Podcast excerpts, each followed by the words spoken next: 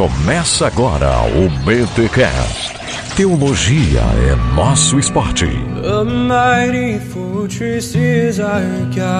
Muito bem, muito bem, muito bem. Começa mais um BTcast de número 171. Eu sou Rodrigo Bibo e Lutero ouvia a música do mundo. Aqui é Lê e Deus é castelo forte e bom. Ah, que crente. e aqui é Fran e se Lutero estivesse vivo, ele faria funk. Gente, ó, isso é perigoso, isso é perigoso. Tem até uma frase que a gente tava discutindo aqui, né, na, na nos inbox, não, inbox é Facebook, cara, nos in-off, né, de uma frase bem polêmica de Lutero aí, mas quando a gente não tava certeza da frase, deixamos ela de fora. Gente, eu estou aqui com a Fran e com a Lê, que manjam de música, são luteranas, né, são formadas lá pela Este, eu já descobri que não são as duas formadas pela Mas fala um pouquinho quem são vocês, o que vocês gostam de comer. então, eu sou a Fran, eu estudei música na Este e hoje eu moro em São Bento do Sul. Eu sou a Letícia, estudei na URGS, a Federal do Rio Grande do Sul. URGS? É, Universidade Federal do Rio Grande do Sul. Fiz licenciatura em música lá. Hoje também moro em São Bento. Estou aqui com a Fran e nós estamos trabalhando juntas na FLT, a Faculdade Luterana de Teologia. Muito bom. E daqui a pouco a gente fala um pouco sobre isso, mas antes só explicar que esse tema aqui surgiu porque as duas, né, entendem um pouco de Lutero, entendem um pouco de música, acho que só um pouquinho, não entende muito, né? Estudaram música e a gente resolveu, como estamos no mês da reforma, por que não falar de Lutero e a música? Eu realmente não entendo nada desse assunto, mas estou feliz aqui por estar com elas. E gente, impressionante, não sabia que Lutero cantava e, e tinha até umas, umas obrigações aí com a música. A gente vai falar um pouco sobre isso. Fica com a gente, mas antes, os recados paroquiais.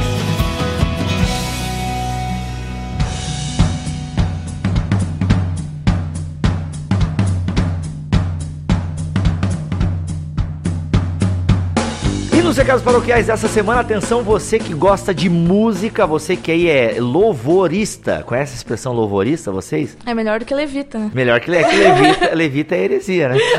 Gente, se você ouve o BTcast e ainda chama o cara que toca violão na sua igreja de levita, precisa ouvir um pouco mais de BTcast, que não existe, né? Gente, é o louvorista. Você que curte louvor aí, você que gosta de teologia, mas também gosta de louvor e quer casar as duas coisas, temos um recado aí importantíssimo de um curso novo que a FLT, a Faculdade Luterana de Teologia, está oferecendo aqui em São Bento do Sul. Lê, que curso que é esse? Conta para nós aí com essa pegada nova né, que a FLT está oferecendo aí pra galera. Então, esse curso é o CBB Vida e Música, é um curso bíblico, onde, na verdade, você vai estudar realmente Bíblia, vai estudar teologia, mas também é, metade da carga do curso vai ser para aprimorar os seus conhecimentos musicais. Tipo assim, como aprimorar, a galera vai aprender a tocar um instrumento ou não? A ideia é que é, você venha já sabendo tocar alguma coisa e aqui a gente lapide o seu conhecimento. Olha aí, que da hora. Então, a gente vai aprender, claro, é, tocar, Jorge, nós vamos fazer música em grupo, aperfeiçoar é, essas questões assim de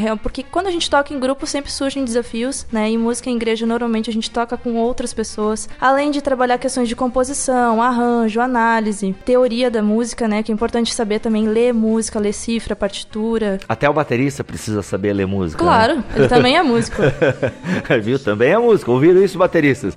Thiago Ibrahim gostou disso. E no caso assim, essa, vocês vão trabalhar a questão relacional, porque assim, eu não sou da equipe de louvor louvor, né? Mas eu sei que a galera às vezes assim, dá umas, umas treta e tal. Todo trabalho em equipe dá treta, normal. Mas a gente sabe que na música, então vai ter também essa parada comportamental e tal, como é que é? Sim, é justamente por isso tem duas questões, né? As práticas vão ser sempre em conjunto, visando também trabalhar os problemas que surgem dentro dos com os próprios alunos, já pensando nisso depois um trabalho na comunidade e além disso tem um acompanhamento de discipulado que é feito com o pessoal aqui da FLT, onde também outras questões tipo questões de caráter, de orientação vocacional e coisas assim vão ser trabalhadas. Então esse curso ele é oferecido aqui em São Bento do Sul, Santa Catarina. Ele tem a duração de nove meses, de março a dezembro. Ou seja, um ano. Isso. Né? Já que começa depois do carnaval mesmo a bagaça, então é um ano que é a duração do curso. Legal. Os interessados fazem o quê? Se você é, ficou interessado na proposta do curso, acessa é, www.flt.edu.br.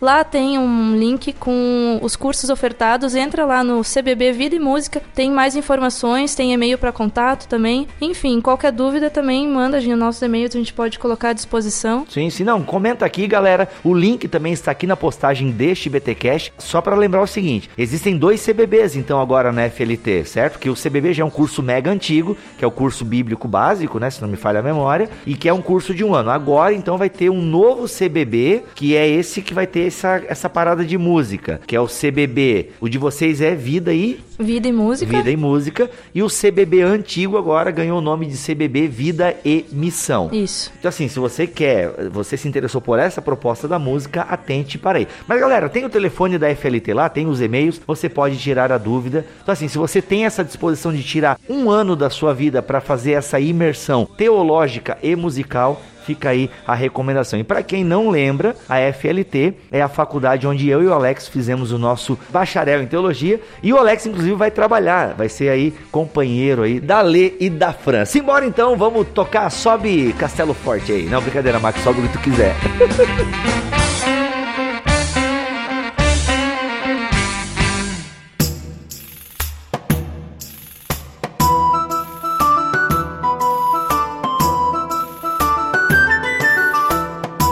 pessoal, estamos aí no mês especial da reforma. Ano passado nós fizemos isso, né? Todos os BTcasts de outubro a gente procurou aí falar de um tema relacionado à reforma protestante, mas somente a última terça-feira do mês é que não será um especial da reforma, mas é algo que também é um legado da reforma que vai ser sobre tradução bíblica, ok? Então fica ligado aí. Mas pelo menos aqui no mês de outubro você ouviu vários temas relacionados à reforma e como eu desenvolvi uma amizade aí com a Lê e com a Fran e elas manjam de música, manjam de Lutero e gostam de teologia, são ouvintes do BTcast, então tá tudo junto, tamo em casa. Pô, por que não fazer um BTcast sobre Lutero e a música? No começo eu achei que ok, mas cara, quando eu comecei a olhar a pauta, que a Letícia não fez uma pauta, ela fez um texto de cinco páginas, inclusive esse texto está postado também aqui em bibotalk.com, o link está aqui na descrição deste BTcast. Rapaz, é muita coisa e comecei a folhear o livro aqui que vai pautar a nossa conversa e eu percebi que a música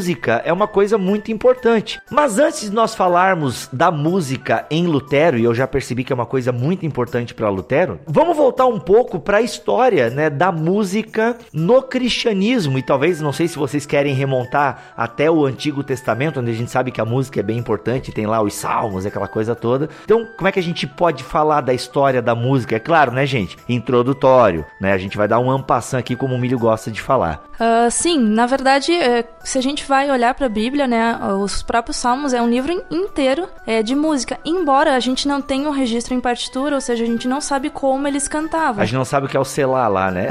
Não, a gente não tem como ter ideia, não tinha gravação, né? Então a gente realmente não tem muita ideia de como era feito. O que a gente tem ideia é dos instrumentos que eram usados, como é, é citado lá no Salmo 150, é, diz de louvar o Senhor, então, com trombeta, com lira, com harpa. Então a gente tem elementos que eram utilizados para fazer a música naquele tempo. Como a trombeta, a lira a harpa, enfim, eram utilizados realmente é uma incógnita. Né? A gente tem alguma ideia de como a música grega era feita, a música mais ou menos daquele, do período, por exemplo, já depois do nascimento de Cristo, né? Anterior a isso, a gente não tem realmente nem ideia de como era, porque existiam sistemas de notação musical, mas eles eram é, limitados e, inclusive, alguma, algumas coisas a gente não consegue nem compreender ainda, né? As pessoas, os especialistas estão estudando para tentar decifrar. Às uhum. vezes se encontra um fragmento e, e, eles sabem, bom, isso aqui era um, uma notação musical, mas o que exatamente cada símbolo queria dizer, ninguém sabe. Muitas coisas Vocês foram falando passadas. de uma partitura das antigas, é isso?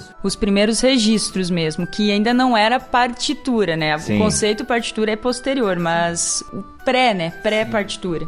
É, a gente vê no Antigo Testamento lá que se tinha dança, devia tinha música também, né? Porque Certamente. dançar sem música, só as novelas, né? Que finge que estão numa discoteca e não tá rolando nada e a galera tudo se balançando. Mas então sempre rola. A gente vê que a Miriam dançou e, e até geralmente quando a gente olha a figurinha assim de Miriam, ela tá com uma espécie de pandeiro na mão e tal, né? Então a gente percebe que há uma importância, a música tinha essa importância até pedagógica, né? Provavelmente. Pedagógica e também é, de espantar espíritos maus maus ou aproximar espíritos bons. Então, o povo antigo, eles entendiam a música como funcional para se achegar a uma divindade, uma deidade, alguém superior à música chegaria. Então, se eles queriam pedir alguma chuva, então eles faziam determinada música expressando o que eles queriam e utilizando o que eles tinham a, a seu dispor, seja tronco, corpo, é, gritos. Isso também tem registros. Ah, Fernandinho usa grito. Faz chover! Exato.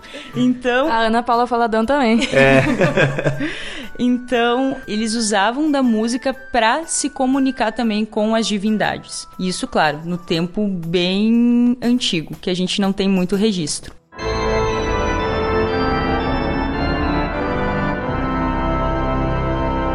Aí a gente vai pro Novo Testamento, a gente viu que Jesus também cantava, né? Só que a gente também não, não, não se tem registro, ou certo? Ou já tem, a gente consegue ter uma noção de que tipo de música? Ainda não, ainda não. Por exemplo, a gente pode, se tu quiser, a gente pode ouvir agora um trecho que é uma das músicas mais antigas que a gente tem o registro e realmente tem como reproduzir. É uma música grega, tá? E na verdade, provavelmente a música que se fazia no tempo de Jesus era parecida com esse, esse tipo de música, né? Essa música é um epitáfio, foi transcrita da anotação que eles tinham, eles conseguiram então transpor para nossa anotação moderna. Isso está remontando ali é, tempo grego, 400 é, anos antes de Cristo? 200 anos antes de Cristo. 200 anos é. antes de Cristo. Como é que é? Sobe aí, Mac, vamos ouvir.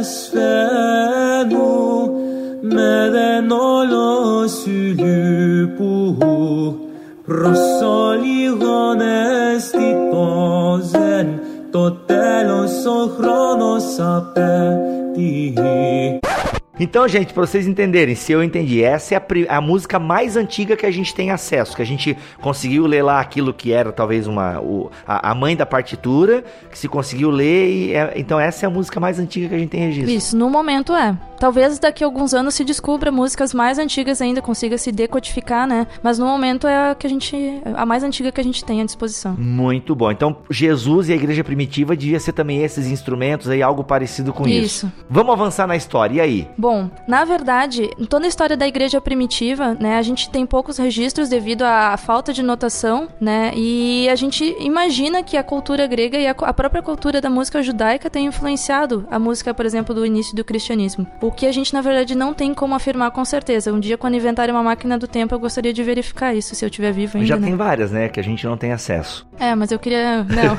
uma que se popularize, assim. Ô, oh, desculpa te interromper, sabe o que eu lembrei agora? Música judaica, a gente ouve várias aí. E será que essas músicas judaicas são coisa nova ou elas não preservam uma tradição das antigas e tal, né? Como o judaísmo, na verdade, todo ele tem uma questão de tradição oral muito forte, isso, isso vale para música também, né? Não só para as questões da Torá, enfim, mas a própria questão da música é uma questão de tradição oral. Hum, olha, então pode ser que a gente tenha na música judaica moderna traços, né? Muito bom. E aí a gente tem é, o cristianismo primitivo, tem também essa questão. A gente, já, a gente não vai conseguir fazer, passar pela história inteira, mas assim, é, a música, vocês conseguem me dizer o papel da música, a importância da música? Porque se, a gente tem duas maneiras de levar agora a conversa. A gente pode fazer uma história da música, como era, mas acho que a gente pode mesclar também junto com isso a importância da música para o cristianismo, né? Porque eu sei que depois lá em Lutero, que é onde a gente quer chegar, tem as duas coisas, né? A música, a história da música e a importância da música no, no labor teológico, né? Então, na igreja cristã primitiva, a música carregava a importância de transmitir os valores e também de tornar aquela comunidade a uma só voz. Então, ela tinha esse papel de unificar. Com o surgimento da Igreja Católica, os padres começam a oficializar os cultos e as missas, então, e também eles assumem as músicas. E isso acaba modificando o jeito de fazer música.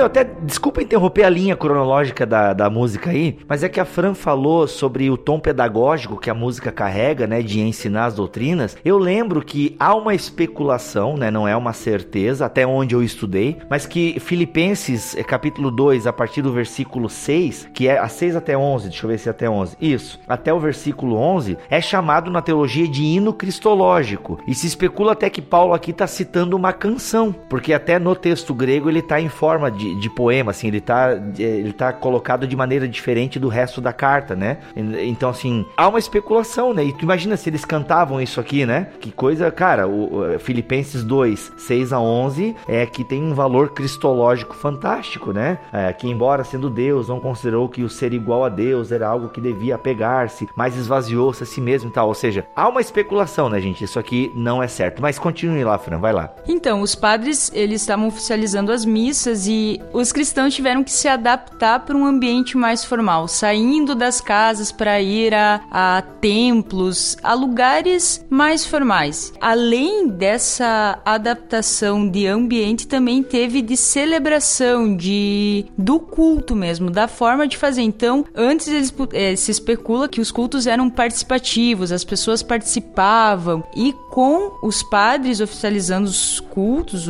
as missas, as celebrações elas ficaram mais passivas, as pessoas ficaram mais passivas nas missas. Isso quer falar, tu tá dizendo da liturgia, porque daí tava o, o, o padre cantava, é isso? Eu entendi direito? Isso, porque na verdade agora a gente vai dar um salto considerável, tá? A gente tava falando de música, por exemplo, na igreja primitiva, ali nas, nas primeiras comunidades cristãs. Agora eu vou pular pro século 8, e isso não é à toa. Não vou pular 800 anos assim. É porque a partir do século 8 que a gente tem a notação musical hum. De um jeito que a gente realmente consegue compreender. Então, se você pegar materiais de história da música, os livros geralmente começam a história da música a partir do século 8, como os próprios livros de história começam normalmente falando dos sumérios. Claro, se considera pré-história o que? Aquele momento realmente não tinha escrita. Mas, enfim, a partir do momento que se desenvolve a notação musical, é, inicialmente num sistema que era chamado de neumas, e depois, enfim, até ela modificar-se e chegar, enfim, na notação que nós temos hoje, no, nos nossos tempos. E a gente tem alguma música desse tempo aí? Temos. Uh, antes só da gente ouvir, é, o, os registros que a gente tem, é, tanto em questão de partitura, assim, na verdade, a gente pode se basear também é, em outros documentos. Por exemplo, a gente pode ter ideia de como se fazia música em determinado lugar por cartas, atas, listas de bens de um determinado rei. Por exemplo, ah, o rei X tinha 76 flautas no acervo dele. Caramba. Bom, então a gente sabe que tinha muita gente que tocava flauta e era um instrumento valorizado naquele local, né? Embora talvez a gente não tenha tantos registros como a gente gostaria.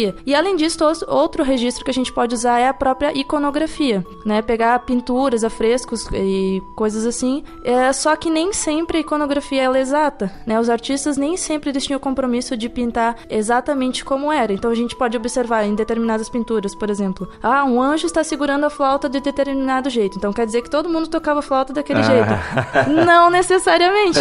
O pintor podia entender se realmente a, a função dele era desenhar um anjo e uma flauta. Talvez ele não tinha o compromisso de mostrar realmente como aquela flauta estava sendo tocada, se era com a mão esquerda em cima, a direita, quantos orifícios tinha o instrumento, enfim, enfim, isso a gente não pode tomar como algo super exato, né? Mas é um, é um instrumento que a gente pode utilizar.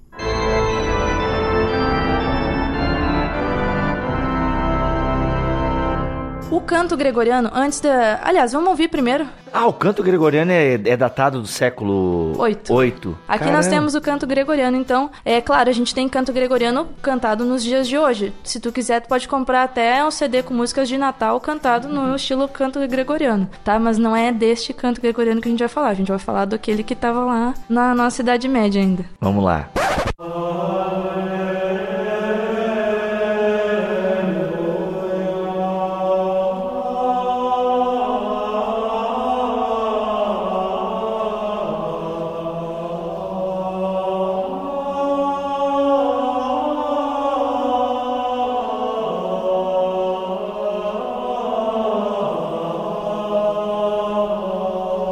Bom, é, como características dessa música, né? É, canto gregoriano era cantado por homens. Tá, eu quero saber por que gregoriano. É um cara chamado Gregório que começou com isso aí? Bom, isso é exatamente isso, tá? O, isso se deve ao Gregório Magno, tá? Foi, foi emprestado, claro, ele não foi inventor desse estilo, mas ele ajudou a criar essa linha assim, de, de pensamento musical. Ele tornou conhecido, digamos assim, ou não? Já ele, ele ajudou a inventar e tem outros nomes que a história. É, na verdade o que ele fez, ele pegou coisas que já existiam no mundo judaico, pegou coisas da própria dos modos gregos, que são coisas que a gente usa até na música de hoje, se vai ouvir jazz. É, a maioria das escalas que se toca são escalas assim, tipo que vêm dos modos gregos. O que, que, é escala? Escala é um conjunto de notas. Ah. Tá? Isso os gregos já faziam. Realmente isso a gente tem é, registro e a gente sabe que eles faziam. Isso é, foi, enfim, é utilizado desde a Grécia Antiga até os, os dias de hoje. De jeitos diferentes, né? Mas o que, que esse Gregório Magno fez? Ele organizou essas coisas, selecionou elas e adaptou então para ser cantado dentro da Igreja Católica. Por isso que daí veio o, o canto gregoriano. Mas esse canto gregoriano, só para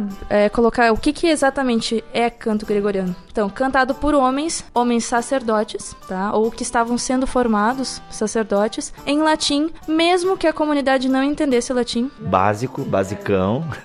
Ou tu tá falando dos homens sacerdotes, então a gente percebe que a igreja preservou bem sério essa parada de música aí, né? E de, de cantar, e até pensando nos homens, né? Porque eu não entendo de música, mas já ouvi até alguém dizer uma vez que muito até dos nossos inários cristãos ainda hoje são feitos com notas que cabem melhor na, na voz de homens. Explica para nós aí. É, homens e mulheres têm é, extensões diferentes vocais. Então, determinadas tonalidades é, ficam melhores para um homem cantar ou para uma mulher. Claro que mesmo uma mulher pode ter uma voz mais aguda ou mais grave. Tem Aham. diferentes classificações vocais, né? Se uma mulher tem voz aguda, ela é soprano. Se tem voz grave, é contralto. Os homens com voz aguda são tenores, os homens com voz grave são baixos. Mas, em geral, assim, realmente, eu percebo... é, eu posso falar, por exemplo, do, do inário luterano, né? O HPD, Hinos do Povo de Deus. Tem tonalidades que são realmente muito agudas. Isso tem dois motivos. Um deles, ele é de uma tradição germânica. Na Alemanha se canta mais agudo que no Brasil. É só você pegar os próprios cantores populares do Brasil, a maioria,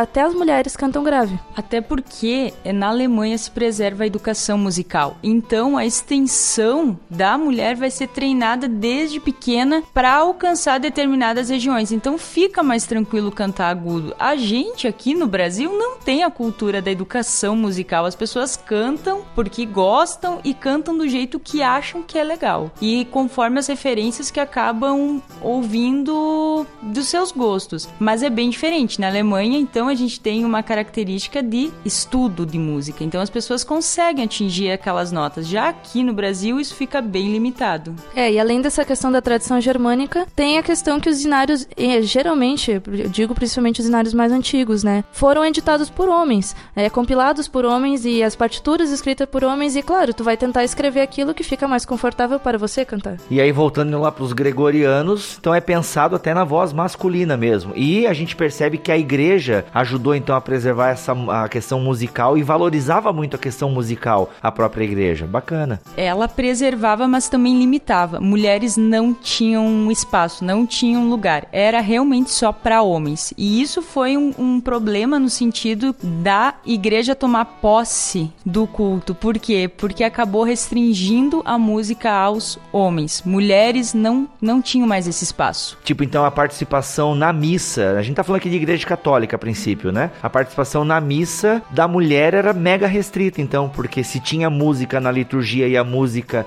era pensada para a voz masculina, caramba, tenso esse negócio aí. É, eram meros espectadores, né? Espectadoras, no caso. É, os próprios homens, na verdade, é, os leigos, no caso, né, também, é, ainda que eles pudessem cantar, porque realmente foi feito para o tipo de voz deles, eles estavam ali ouvindo e muitas vezes não entendendo. Como eu falei, a questão do latim, Sim, né, é só sim. realmente, ó, que bonita essa melodia, mas aquilo não, não fazia sentido porque não era do meio É igual deles. quando eu ouço ópera. Acho legal, mas não entendo nada.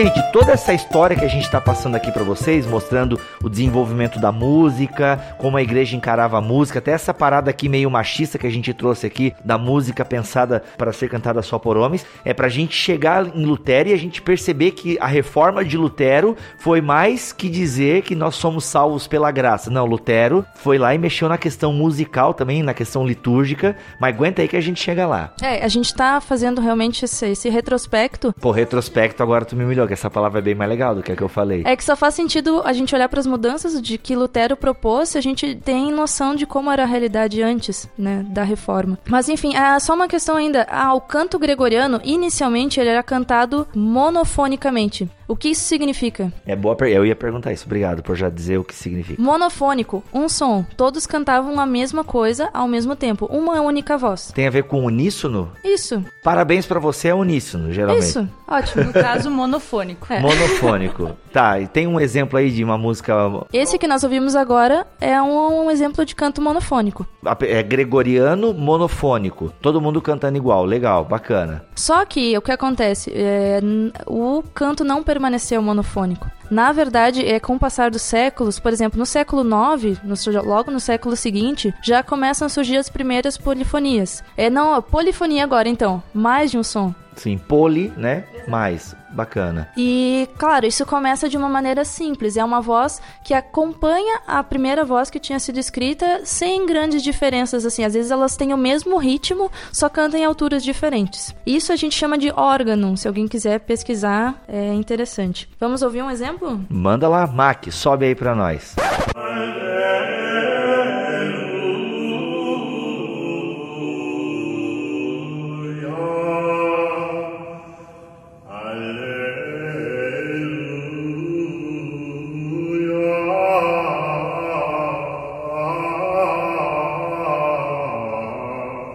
Ou seja, foi um trecho bem curto, mas já deu pra ver ali que tinha mais um cara berrando lá atrás, né? Isso, exato. Tá? E Bacana. a ideia é essa. E isso não para por aí. Na verdade, cada vez vai ficando mais complexo. É, daqui a pouco, na verdade, a polifonia, as vozes não caminham simplesmente juntas, é, no sentido de a gente canta coisas, tons diferentes, mas o ritmo é junto, mas daqui a pouco as vozes começam a se dissociar e serem totalmente independentes umas das outras. Até no ritmo? Sim. Não. Caramba, e não Sim. dá bagunça? É, no ritmo e no texto. Mais pra frente o pessoal começa já a cantar textos diferentes. Então, é, Tipo aquela, meu bom pastor é Cristo, com ele eu andarei. Aí tu começa a cantar. Vocês nunca brincaram disso na igreja? Isso chama cânone, mas não é isso. Ah, foi mal.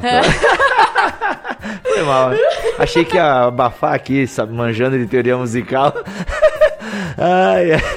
Ah, não, porque o texto é igual. Como eu sou burro, dá zero pra mim. é dá zero pra outro mim. texto, então, e em latim, lembrando, em latim. Então as pessoas já não entendiam no monofônico e agora tem muitas vozes e textos diferentes. Então virava uma confusão, uma confusão organizada, diga-se de passagem. Sim, claro, tudo era planejado, porque inclusive as regras para composição não eram tão simples assim, você poderia colocar qualquer nota. Tinha as regras que estipulavam que Tinha uma determinadas harmonia. Exato, e regras de harmonia, tá? Ah. Que determinadas notas deveriam sempre finalizar daquele jeito. Uhum. Inclusive tinha dissonâncias é, que não eram permitidas. Se alguém usasse aquelas dissonâncias, corria realmente o risco de ir pra fogueira. Caraca, o nível era esse. Tá, mas gente, só pra. É, não, isso ainda não é a separação clássica que a gente conhece de soprano, contralto, baixo e tenor, né? Até porque não tinha soprano e contralto, como a gente, claro, não tinha vozes femininas. Quando eles precisavam de vozes femininas, eles ou chamavam meninos, né, que já estavam sendo iniciados assim no seminário e tal, ou então eles chamavam os castrati, homens castrados. Que daí tinha que- voz mais exato, fina. Exato. Caralho. Voz mais aguda. É verdade, vocês já me corrigiram do agudo, tá certo.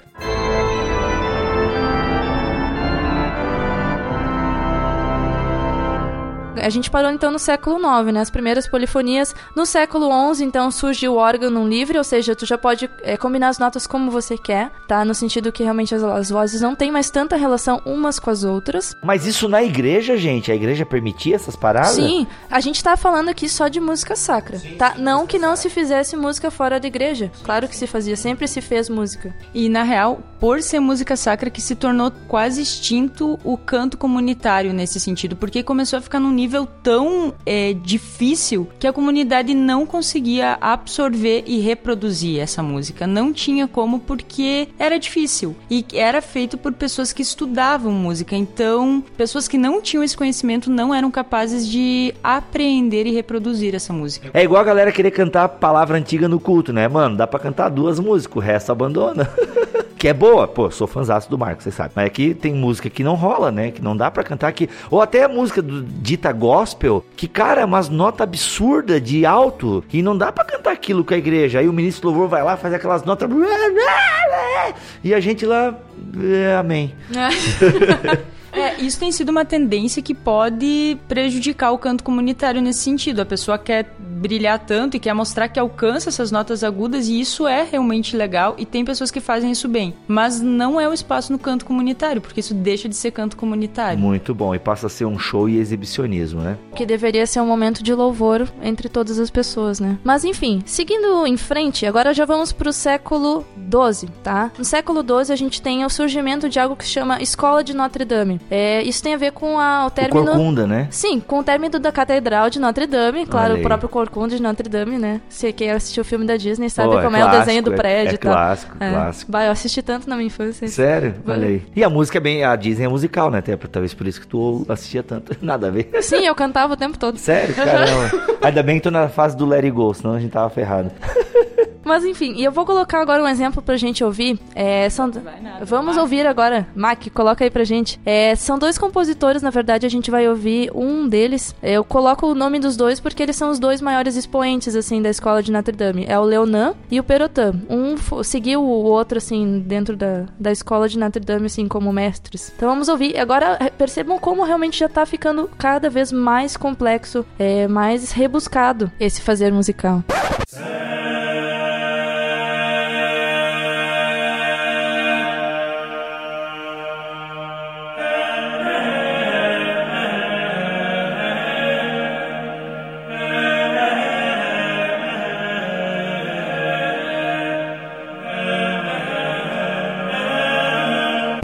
Teve música não?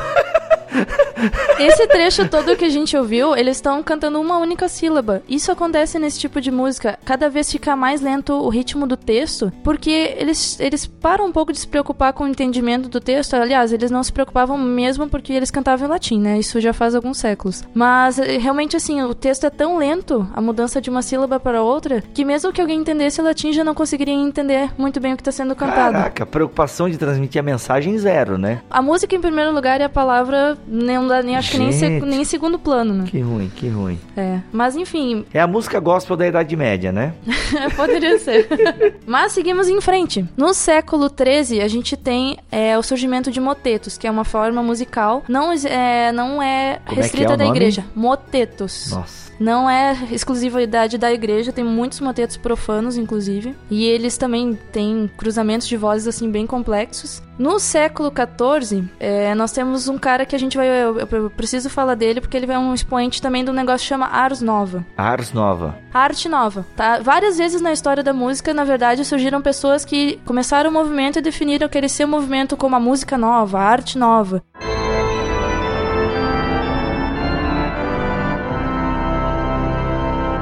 Gente, me ajuda aqui, que agora eu pensei em música clássica, eh, que a gente, que é aquelas que a gente, o Beethoven que a gente ouve, esses caras são bem mais recentes, né? Porque tu já falou uma hora de flauta ali. Já existia esses instrumentos, essa variedade de instrumentos ou não? Porque alguns instrumentos, por exemplo, a gente agora já tá no finalzinho da Idade Média, né? Estamos uhum. no século XIII. É muitos dos instrumentos que a gente conhece até é, já existiam, mas existiam é, de um jeito mais assim rudimentar. O rudimentar, entendi. Porque a, a princípio ali das músicas que a gente ouviu até agora tem um destaque muito na voz, né? Então até agora não vi nada elaborado assim em termos instrumental e tal. É, inicialmente essas músicas na verdade não tinham é, acompanhamento instrumental. Ah, no Por exemplo, se você for ouvir é, algumas coisas até do próprio Leonan e o Perotan que eu comentei antes, como era realmente notas muito longas que eles tinham que sustentar, às vezes eles faziam isso com instrumentos, tá? Porque os instrumentos tu consegue às vezes, não, claro, não um instrumento de sopro, né?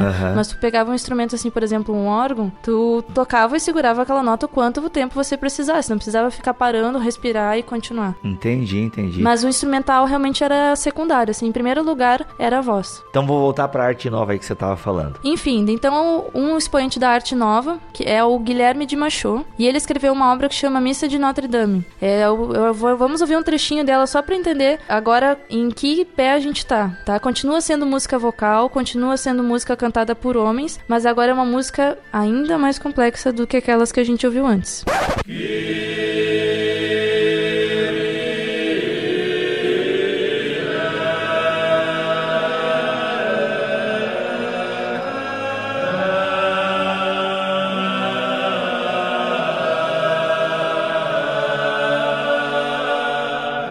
Claro, a gente passou tudo muito rapidamente, teria muitas outras coisas que a gente deveria ouvir, mas assim, um breve retrospecto é isso que a gente poderia falar, porque agora na verdade a gente já começa a sair da música da medieval para entrar na música renascentista. Caramba, que é um movimento que antecede a reforma, né? De alguma forma ajudou a embalar o berço onde nasce a reforma, e então a renascença é essa parada de redescoberta da cultura, dos antigos e tal, e na música teve também. Sim. Influenciou. É, tem várias, na verdade, só deixar um um esclarecimento, vários movimentos é, musicais é, que têm nomes iguais, por exemplo, ao, aos movimentos que acontecem nas artes visuais, na literatura, na própria história da humanidade, mas não necessariamente as datas fecham, tá? Por exemplo, a Renascença existe na música, mas não necessariamente a gente precisa fechar com as mesmas datas da Renascença da história mundial. Entendi. E qual foi a contribuição da Renascença no louvor na igreja? Então, na verdade, na Renascença fica ainda mais distante Caraca. a música do que já estava antes. A Renascença, ela musical, a gente pode colocar ela a partir de 1450. E ela chega numa sofisticação tão grande que ela realmente tira qualquer chance das pessoas participarem no culto. É, vamos só ouvir, eu vou colocar um trecho de um compositor, ele chama Josquin. O Josquin, inclusive, era o compositor favorito do Lutero, tá? Então o Lutero era fãzaço, assim, do, do. E ele realmente é um, um dos ícones quando se fala de música vocal é, renascentista. Som na caixa, Josquin.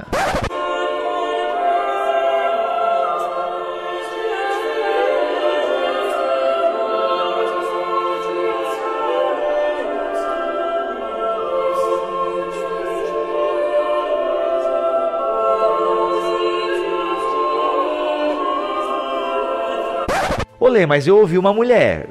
Não, isso, claro, obviamente é uma releitura. Como é que é? É, é uma gravação moderna. Então, nem sempre quando se faz música, a gente. É, esse tipo de música nos tempos atuais, uhum. a gente tem a preocupação com isso. Até porque a gente não tem mais castrate, né? Então. É. tem um cara com voz fina aí, né? Aguda. Aguda. Meu... Ah, a gente explica. Explica para os nossos ouvintes, porque eu duvido que eu seja o único ignorante. A gente fala voz fina, a pessoa que fala que é voz? E, mas isso não tem nada a ver com a aguda, é uma coisa diferente de fina. É, a gente não tá. A gente tá falando aqui de extensão vocal, não de textura, né? Então, ah. é grosso e fino ah. acaba sendo de textura, a né? A voz do Melhoranza tem uma textura grossa. Grave. Grave. Então, é que agudo e grave tem a ver com extensão vocal, enquanto grosso e fino tem a ver com textura, com. Enfim, com algo que não é grave e agudo, definitivamente. Mas isso se aplica à questão da voz. A voz do melhoranza, por exemplo. É grave. É grave. É grave, não é grossa. Não é grossa. Tá bom? É grave. Então não se usa grossa para falar voz grossa? Nossa, não. Isso é uma heresia é. musical, digamos assim. Caramba, né? e a gente fala, ó, aquele cara tem a voz grossa. É, ou seja, você não sabe muito de música. Né? Ah, Pelo menos então não a voz dos da Edson Bruno é grave, né? não é grossa. Isso, então é não grave. se usa e grosso e fino para voz. Não. Ah, entendi. Grosso e fino se usa para qualquer outra, outra coisa menos para voz. Exato, porque é grave ou agudo. Então a voz do Melhorança é grave, a do Alex é aguda. Brincadeira, Alex. Só que Alex não tá aqui, deixa eu tirar a falha dele. Muito bom.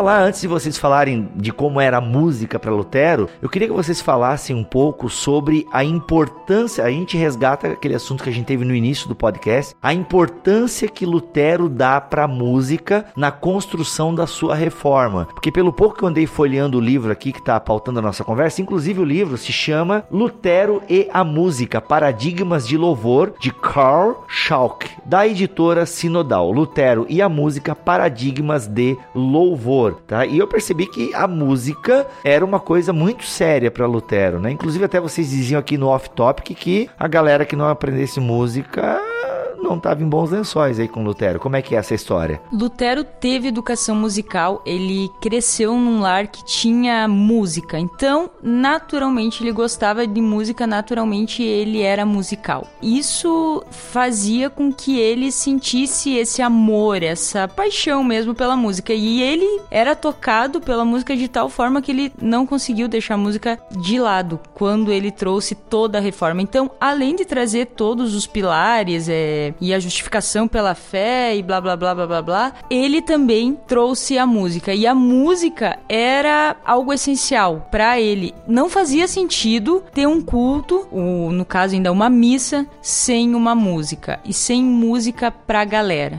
pro pessoal da época. É, Lutero, ele gostava gostava de ouvir música. Ele escrevia para os compositores que ele gostava, elogiando ou até dando sugestões. Lutero, aí, ele musical. era crítico musical, porque ele conhecia, era algo que ele tinha conhecimento. Ele tocava laúde, dizem. Como é que é? Ele tocava laúde. Alaúde é tipo um violão? O que que é? Tipo aqueles que a gente vê em Piratas do Caribe? Não, nada a ver, tô brincando. que é umas coisas antigas, né? É, eu não sei se tem do Piratas do Caribe, mas realmente é um instrumento an- anterior ao violão, né? É, são da mesma família, são cordas dedilhadas, mas eles, assim, eles não têm a mesma afinação, não seguem o mesmo padrão de cordas. É um, é um instrumento diferente, eles só são da mesma família, né? Legal. Então Lutero tocava esse instrumento e, conforme os relatos, diz que ele tocava bem. Ele não era um músico fraco, não. Conforme os relatos que a gente tem e daquela época, Lutero manjava de música. Não só de cantar e compor, como então depois a gente pode falar, mas ele também fazia música. Ó, tanto que eu tô lendo aqui no livro, uma coisa que eu achei bacana, que inclusive vocês também acharam bacana porque tá arriscado aqui no livro de vocês. Ó, para Lutero, como teólogo, contudo, a música não era em primeiro plano assunto para especulações místicas ou alegóricas, mas uma arte prática intimamente ligada à teologia, sendo seu objetivo o louvor ao Criador e a proclamação da palavra. Então a gente percebe que Lutero queria usar a música também como difusora da teologia, né? Sim, isso aí se torna importante quando tu conhece a história de outros reformadores, como o Calvino, o Zwinglio, que restringiram o uso da música dentro das igrejas. Por quê? Porque eles consideravam a arte como a expressão do pecador. Então eles não assumiam, eles não permitiam o uso de música. Na real, o Calvino deixava salmos e alguma outra coisa, assim, o Kyrie, mas era bem, bem restrito mesmo. Então por isso que o Lutero, na área musical, ele é super inovador, porque ele não só apoia, como ele torna a música comunitária de novo. Né, e como a Fura estava falando da visão de Lutero, da música, é, em comparação a outros reformadores, né? Lutero, ele dava um valor realmente muito grande para a música, a ponto de declarar que somente uma coisa podemos mencionar: depois da palavra de Deus, a música merece o mais alto louvor. Ou seja, para ele, claro, a palavra estava em primeiro lugar, mas logo imediatamente vinha a música. Sim, porque até a educação que Lutero teve, né? Essa questão de toda a música utilizada para decorar as coisas, né? Então a música tem realmente esse tom pedagógico. E, gente, isso é até hoje, né? A minha esposa que brinca, a Xanda, meu, como se tivesse teologia cantada, eu ia amar, né? Que a Xanda não, teologia não é o esporte dela, digamos assim. Ela, ela ouve uma música, ela aprende, tipo, às vezes ela tá cantando uma música que eu nunca ouvi na vida, e é o novo sucesso de alguma coisa aí que eu não sei. E ela fala, meu, se tivesse teologia cantada, era comigo mesmo, eu ia ser a melhor teóloga do Brasil, né? Brincadeira, ela nunca falou isso. Eu digo, meu amor,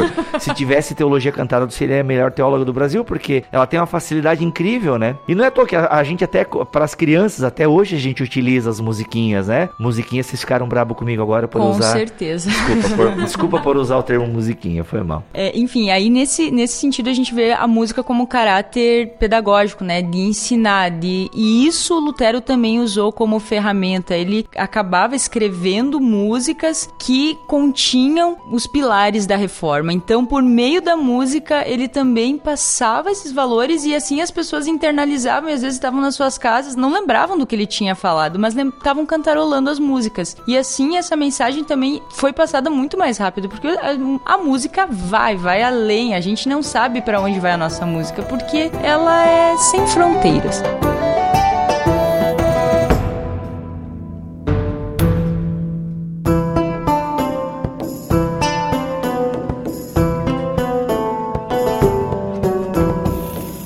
Então duas perguntas para fazer para vocês. A primeira é o papel das mulheres. A gente sabe que Lutero resgata né, a importância da mulher na participação litúrgica. Então, se Lutero pensou nisso também na parte musical. E a segunda, que foi a brincadeira que eu fiz, né? Porque eu sempre ouvi que Lutero ia lá para as tavernas, né? Beber uns goró e de lá pegava algumas músicas e já até ouvi que a própria música Castelo Forte, que é mega famosa, na verdade o ritmo ou a música, né? Não, não é uma música criada por Lutero, só a letra que ele colocou numa música. Essa parada aí é verdade? Então, duas perguntas, né? As mulheres na música e se Lutero ouvia a mesma música do mundo. Primeiro, música do mundo, então. É, com certeza o Lutero ouvia música do mundo, com, com toda certeza, porque foi uma das estratégias dele pegar músicas profanas é, daquela época, então, que a igreja agora católica é, restringiu e dizia que, que não podia ser consumida. Então, Lutero vem e ele não só ouve, como ele acaba pegando aquelas melodias, os ritmos e colocando textos sacros. Então, por isso que eu digo, se ele tivesse vivo hoje, ele usaria o funk, porque foi o que ele fez na época. Claro, na época não tinha funk, mas tinha músicas que eram consideradas do diabo ou nossa, eu não suporto isso. E Lutero foi justamente lá e fez aquela música e trouxe para dentro da igreja. Sim, como ele apoiava a música, ele precisava de música então que comunicasse o que a reforma estava propondo, né? E, claro, a gente não,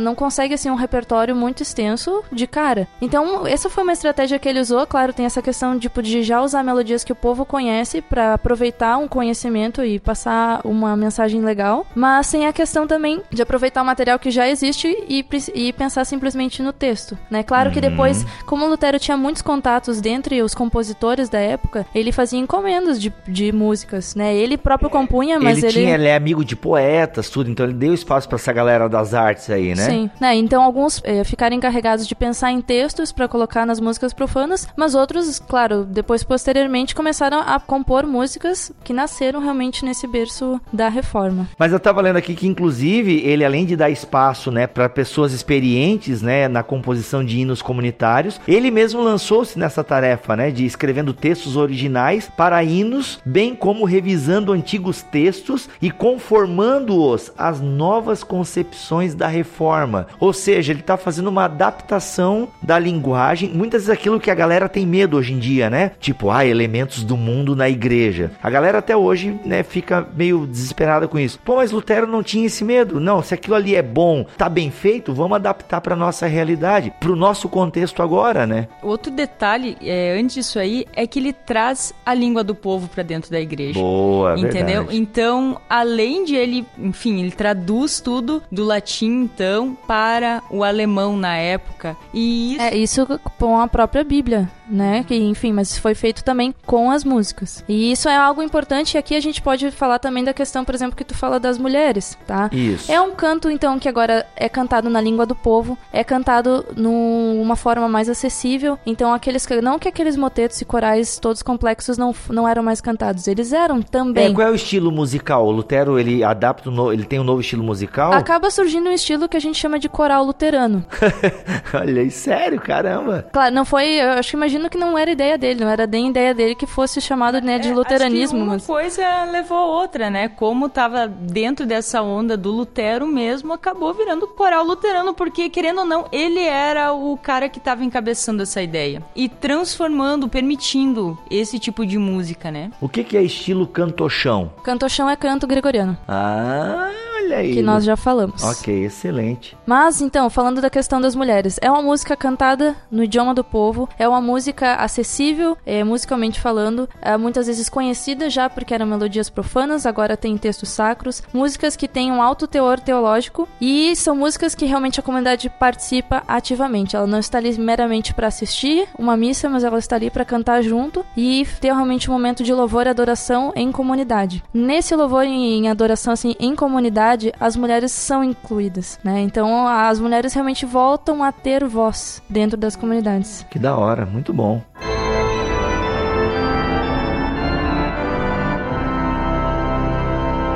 Até voltando na questão da participação de Lutero ali, como ele era compositor, até se atribui, eu vou, vocês sabem o nome em português, que em alemão aqui tá Wir glauben an en Gott. Alex tendo um colapso agora. É, nós cremos todos em um só Deus. E essa música até hoje é cantada na igreja luterana? Assim, ela tá no inário, mas realmente, como ela, ela tem um estilo mais antigo e ela é complexa de se cantar, porque ela tem frases que são, não são quadradas, são coisas realmente, assim, bem irregulares Jesus, luz, cruz, né?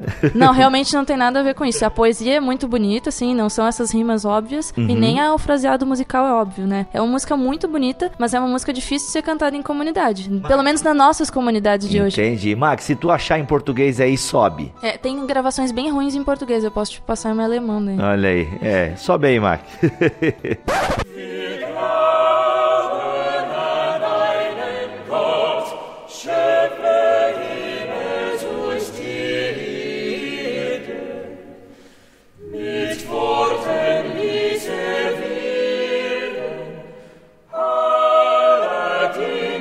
Messiah. Bibo, lembra que antes tu deu uma falada sobre a questão de música clássica, né? Tu citou Beethoven e tal. Só acho importante a gente pontuar que é, dentro da música a gente tem alguns períodos, por exemplo, até 1450 a gente tem música medieval. Então, de 1450 a 1600 a gente tem música renascentista, que é onde é o berço, na verdade, onde acontece a reforma luterana nesse contexto. Depois a gente tem o período barroco, que vai de 1600 a 1750, quando Bach morre. Inclusive, eu quero falar um pouco sobre o Bach, assim, porque ele teve uma grande, assim... Barroco vem de do bar? Nada Não. a ver. Não, né? Só coincidência e tal. Gente, a Letícia tá dizendo assim de maneira bem educada. Bibo, sabe aquela porcaria que tu falou ali de chamar música clássica? Não, a música clássica é uma coisa mais recente mesmo, né? Não, é que música clássica é a música que vai da morte de, de Bach até quase o final da vida de Beethoven, tá? Ah. 1827, por aí. Entendi, entendi. Na verdade, é esse período que se chama de música clássica. A gente tem uma questão popular de chamar de música clássica tudo que a gente chama, na verdade, de música erudita. O termo Caraca, correto seria esse, tá? Pra englobar o que se chama popularmente música clássica. Entendi. Que na verdade música clássica é só vai ali de Mozart até Beethoven. Uhum. Falemos do Bar. O Bar tem uma música conhecida, não é a Glória dos Homens? Como é que é? A Jesus, a alegria dos homens. Ó, é, Jesus, Jesus, alegria. Alegria dos Homens. Bom, mas por que a gente fala de Bach? Bach era um compositor luterano. E, na verdade, assim, ele tem uma grande carga é, do luteranismo, não simplesmente por se confessar luterano, mas porque ele trabalhava, ele era contratado pra trabalhar pra uma igreja, e mas na verdade, assim, o trabalho de música na igreja não era simplesmente ele, ah, então um culto que vem eu toco, o pastor me passa a lista de hino e é isso aí, né? Que hoje em dia no ministro de louvor é tipo isso. É, ou tu faz a lista, né? Ele compunha. Então, vamos supor, o Bibo vai pregar semana que vem sobre o Salmo 119. E ele vai escrever uma cantata inteira sobre o Salmo 19, vai ensaiar com os, os caras que tiverem pra tocar ali aquela semana e eles Mas ele era apresentam no pago domingo. pela igreja, então. Sim, isso, essa Pessoal, era a tá entendendo a dele. importância de pagar o ministro de louvor e ter um cara, um pastor ministro de louvor? Faz diferença. E isso que, na real, também é uma das diferenças do Lutero. E tu vê a importância que ele carrega porque ele não mediu esforços financeiros e intelectuais. Mas, gente, pera, pera, Bá e Lutero eram amigos? Tipo. Não, porque eles não existiram ao mesmo tempo. Ah, tá, não. Porque Mas é, mas é um reflexo, é um né? uma herança de Lutero, Isso, né? foi que, algo que ficou, né? Legal, legal. É, o Bach ele vem um século depois, né? Mas enfim, é uma coisa que o Bach faz como luterano, ele pega muitas melodias que nasceram então na reforma, algumas do próprio Lutero, e ele transforma e aproveita essas melodias nas obras dele, né? Não, não- isso não é um plágio, tá? É como se fosse uma homenagem, tá? Não é no sentido de copiar, ah, o coral É, o daquele... Tarantino, ele não é um plagiador, né? O, o cineasta, ele faz homenagens aos estilos cinematográficos antigos, É, né? um bom, uma boa uma boa comparação. referência, né? Ok.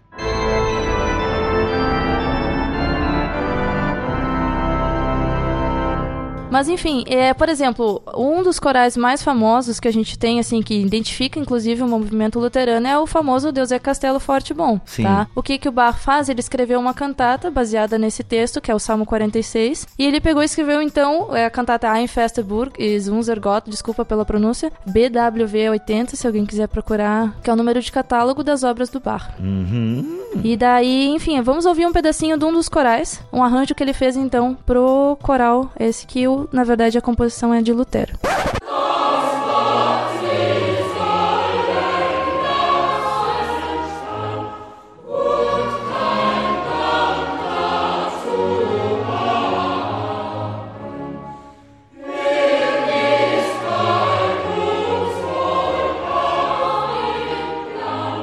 Claro, ele faz toda um, uma outra composição, coloca instrumentos junto, né? Deixa mais complexo. É, mas, enfim, é, é uma visão diferente, assim, de música e um jeito, na verdade, de trabalhar e se remontar às músicas da reforma. Então, isso que vocês acabaram de falar sobre o Bach, como é que é a pronúncia certa? Bach. Bach. É, na verdade, já é um legado da música na reforma, né? Agora, como é que a gente sintetiza, então? A gente já deix... ficou bem claro que Lutero valorizava, então, essa arte musical. Mas como é que a gente sintetiza, então, esse nosso assunto em relação música e reforma? E se a gente consegue fazer uma aplicação para os dias de hoje também, né? Eu sei que não sei se isso já é outro podcast, mas joguei a batata quente na mão de vocês aí. Então, os tópicos, então, só pra gente relembrar, é os principais, então, que mais gritaram assim naquela época era a música com o texto na língua do povo, né, das pessoas. Uma música ativa que ele de novo conseguiu fazer composições e instruir pessoas a fazerem composições acessíveis às pessoas que estavam naqueles cultos. O aproveitamento da música feita fora da igreja, né, trazer isso para dentro e principalmente a música como um meio, uma ferramenta para difundir a teologia dele, né? Então, eu acho que esses são os principais pontos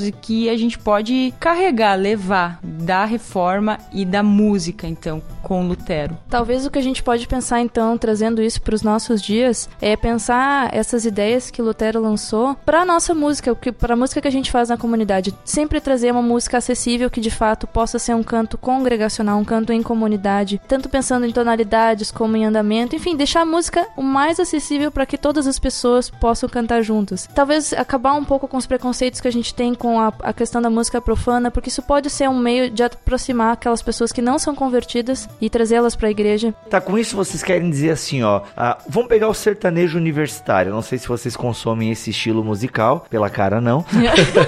é, vocês estão dizendo com isso, nessa tua fala aí, Lê, então que não há um problema de eu pegar, fazer um sertanejo universitário com músicas cristãs? Por exemplo, né, tem no movimento pentecostal isso é muito comum. A, a inologia pentecostal, ela é totalmente influenciada por músicas nordestinas e tal, é, e depois se cria até um próprio estilo pentecostal de música e tal. Então, no movimento pentecostal tá muito comum agora músicas no estilo sertanejo universitário. É mais ou menos isso que vocês estão dizendo, aproveitar os ritmos que estão fazendo sucesso e até as músicas ditas funk e tal. É mais ou menos isso que vocês estão incentivando ou não é bem isso, não exagere, não avacalha? Não é um incentivo, mas eu acho que é um, é um reconhecimento cultural. Se as pessoas se identificam com esse gênero, se isso vai transmitir uma mensagem, uma mensagem da, da salvação de Cristo, por que não? Porque desde quando a gente tem um ritmo que é santo, entende? Tem um professor aqui da FLT que diz que se pergunta quando é que a música se converteu, inclusive. Ah, entendi, entendi. É, é porque os ritmos. É que assim, eu vou falar de mim. Eu já tenho aquele preconceito. Eu não gosto de funk. O funk carioca mesmo, porque eu sei que funk é uma, uma outra história. Mas esse funk que a gente ouve aí, tal, tal, tal. Eu já ouvi é, um cara, esqueci o nome dele, que ele faz funk é, com músicas cristãs e tal. Pra mim não serve. E aí, assim, no culto, Pois é, nunca parei para pensar. Não, acho que eu não veria problema se um grupo de jovens fosse lá, entendeu? Se a intenção do coração deles fosse louvar a Deus e que a letra tivesse sentido, né? Isso que levasse a pessoas desse meio, desse, vou usar o termo nicho uhum. cultural. Se essas pessoas se identificam, por que não? Por que, que a gente vai ficar cantando com órgão? E um coral com um andamento lento. Sim. Nada contra coral, nada contra órgão, tá? Sim, sim. Mas por que não ampliar? Por que não utilizar das sonoridades que a gente tem à nossa disposição? Hoje em dia a gente tem instrumento de alta qualidade, por que não usar isso? Entendi. Por que não aproximar essa música da igreja? Porque não vamos se enganar, as pessoas ouvem, consomem essas músicas fora da igreja. Uhum.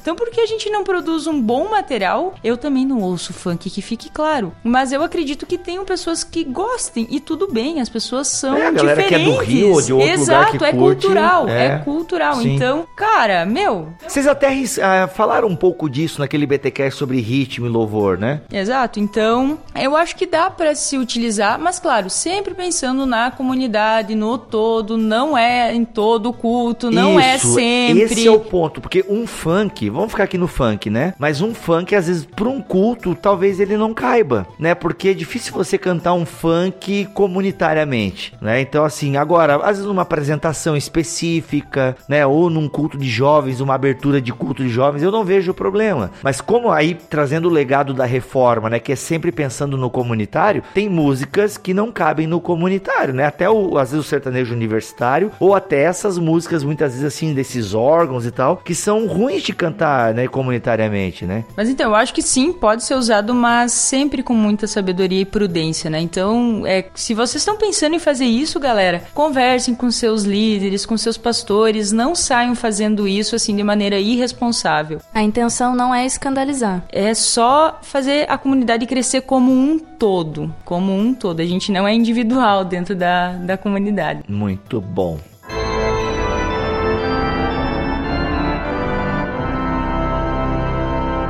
Bom, talvez para finalizar, outra coisa que a gente poderia tomar então como desafio, as músicas da reforma, elas tinham um, um conteúdo teológico muito forte, uhum. porque isso era um dos meios que se tinha para um povo que não sabia ler. Talvez o único contato que eles podiam ter realmente assim com palavra e conseguir armazenar isso e lembrar disso durante a semana seria através da música. E isso me faz pensar no repertório que às vezes a gente canta nas nossas comunidades, esse repertório um pouco mais contemporâneo. Faz chover.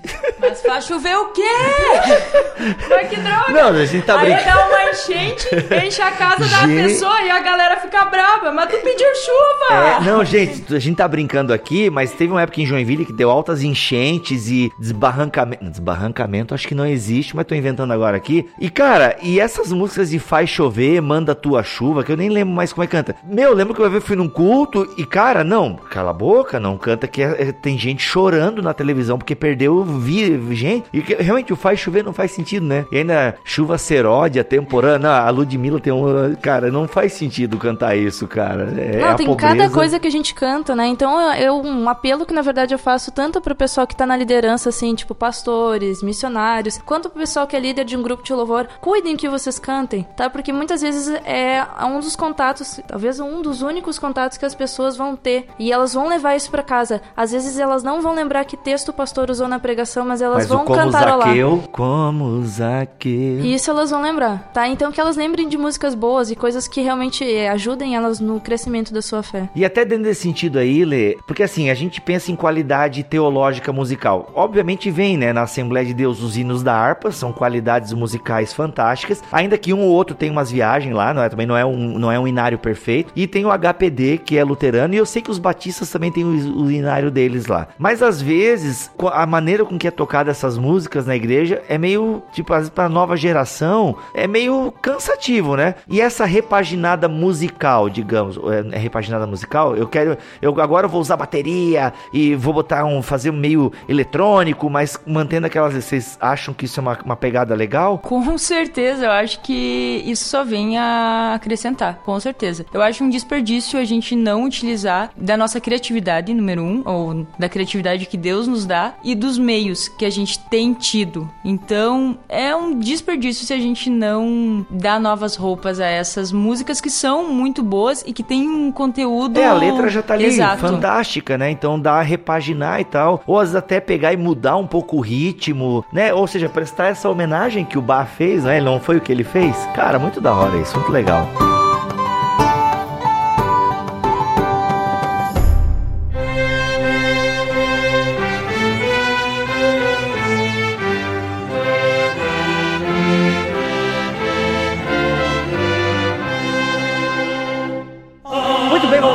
final de mais um BT Cash. Poxa, galera, obrigado mesmo aí pela disposição de vocês em estar tá compartilhando um pouco é, essa história da música, história da música sacra, né? Eu acho que por alto a gente falou. É claro que a gente não, não fez depois, a gente teria toda a teologia reformada, que deve ter também a sua cultura musical, os puritanos, mas isso deixa para um outro BT Cash. Mas valeu mesmo, obrigado. Vocês querem falar alguma coisa final aí? Convidar de novo pro curso? Se você ficou mais interessado em saber mais coisas, vem estudar conosco. A gente vai ter um, nove meses ano que vem para falar também sobre história da música. É um dos pontos do curso. Olha aí, muito bom. Eu vou ficando por aqui. Sou Rodrigo Bibo e teologia é o meu esporte. Aqui é a Fran e música é o meu esporte. E aqui a Letícia, e eu finalizo com uma frase de Lutero, onde num prefácio que ele faz para um dos inários publicados na época, ele diz, falando da música: Por isso devemos lhe ser sempre agradecidos, no caso a música. Mas primeiro agradecidos a Deus, nosso Senhor, que por sua palavra a criou. Para nosso querido Senhor, ela, a música, entoa seu cântico. Em seu louvor, noite e dia, a ele eu ofereço o meu canto e agradeço por toda a eternidade. Amém. Amém.